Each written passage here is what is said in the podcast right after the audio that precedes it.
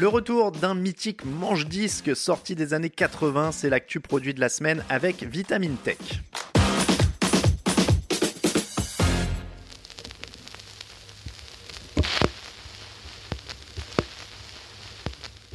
Ah, la nostalgie quand tu nous tiens, la mode néo-rétro a le vent en poupe et s'il y a un domaine dans lequel l'esprit vintage se combine bien avec la modernité, c'est celui de la musique. Exit le CD audio et rebonjour au bon vieux disque vinyle craquant puisque la fameuse galette noire fait à nouveau recette.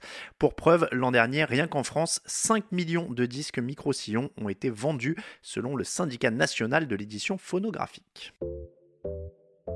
Il faut dire que contrairement à un disque optique reproductible à souhait ou encore un insaisissable fichier audio, opter pour le vinyle, c'est acquérir un objet qui va mourir un peu plus à chaque écoute.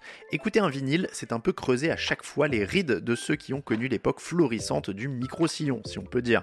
Alors pour retrouver ce rituel délicat de la manipulation des disques, les fameuses platines vinyles sont ressorties des placards. Mieux encore, les grandes marques se sont mises à en produire à nouveau, et comme pour le rétro gaming, les polas, les montres et les voitures mythique revisité, les bons vieux manches-disques reviennent en force, avec un petit truc ou deux en plus, c'est-à-dire la possibilité d'établir une connexion Bluetooth avec la platine par exemple. Parmi les modèles qui viennent tout juste de sortir, voici le mythique AT727 d'Audio Technica. Il a été rebaptisé pour l'occasion ATSB 2022. Dans les années 80, on l'appelait le Sound Burger. Il faut dire qu'il a un peu l'allure d'un burger dont le steak dépasserait. L'appareil est un manche-disque rouge tout en longueur. Il n'y a que la partie centrale du disque qui ne dépasse pas complètement de l'appareil. Côté motorisation, c'est une courroie qui entraîne le petit plateau de 5 pouces de diamètre. Le bras est constitué d'aluminium et porte une cellule AT3600L. En plus de son haut-parleur intégré, la platine peut diffuser la musique du vinyle sur une enceinte connectée. On peut aussi la brancher directement sur un ampli. Autre atout que son aïeul n'avait pas, l'AT-SB 2022 dispose d'une batterie intégrée qui se recharge via une prise USB-C. Avec elle, le manche-disque disposerait d'une autonomie de 12 heures, de quoi l'emporter un peu partout, même si ça reste beaucoup moins pratique de déplacer une collection de 33 tours. Alors évidemment, on est loin d'un matériel audiophile pour amateurs de micro-sillons, mais avec son côté rétro et sa bouille originale, le Soundburger saura séduire, surtout avec son tarif de 230 euros. Il y a le néo-rétro et le vintage d'origine modernisé. On ressort les vieux amplis du grenier, on les lustre et on refait du neuf avec du vieux. Pour faire lire du son en streaming à partir de son mobile au vieil ampli de mamie, il y a les petits boîtiers en Bluetooth qui se branchent sur les prises RCA pour quelques dizaines d'euros. Mais avec ce type de connexion, on ne peut pas s'attendre à la précision d'écoute d'un CD ou d'un vinyle.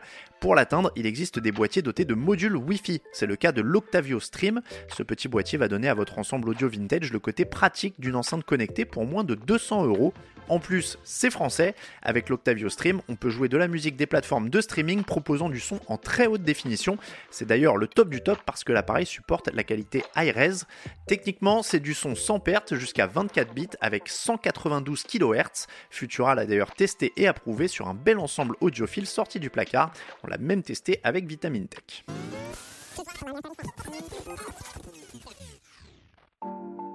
Le renouveau des platines vinyles, le dépoussiérage des amplis à lampe et voici aussi le retour des cassettes audio. Cela fait quelques mois qu'Universal Music propose des compilations de grands noms de la chanson française sur ces cassettes à bande magnétique. Plus que la recherche d'une qualité audio, ce qui rend cet objet tendance, c'est surtout la série Stranger Things et le film Les Gardiens de la Galaxie. Avec ce retour de la cassette, il ne faudra pas attendre bien longtemps pour que Sony se mette à son tour à ressusciter son révolutionnaire Walkman. En attendant, proposer un lecteur de cassette, c'est l'idée que vient d'avoir Renault pour fêter le renouveau d'un autre modèle néo-rétro électrique, la fameuse R5 des années 80. Baptisé Player R5, le lecteur est vendu 189 euros sur le site du constructeur. Il est même livré avec une cassette vierge et un accessoire que les moins de 20 ans ne peuvent pas connaître, le fameux outil de rembobinage manuel, c'est-à-dire un crayon de papier. C'est tout pour cet épisode vintage de Vitamine Tech. Si ce podcast vous plaît, n'hésitez pas à nous retrouver sur vos applications d'écoute préférées pour vous abonner et ne manquer aucun épisode à venir. Grâce à votre fidélité, le podcast s'est installé dans le top 5 du classement des podcasts d'actu sur les nouvelles technologies sur iTunes. Pour être sûr de continuer de nous suivre tout au long de l'année, pensez à vous abonner à Vitamine Tech et à nos autres podcasts. Pour le reste, je vous souhaite à toutes et à tous une excellente soirée ou une très bonne journée et je vous dis à la semaine prochaine dans Vitamine Tech.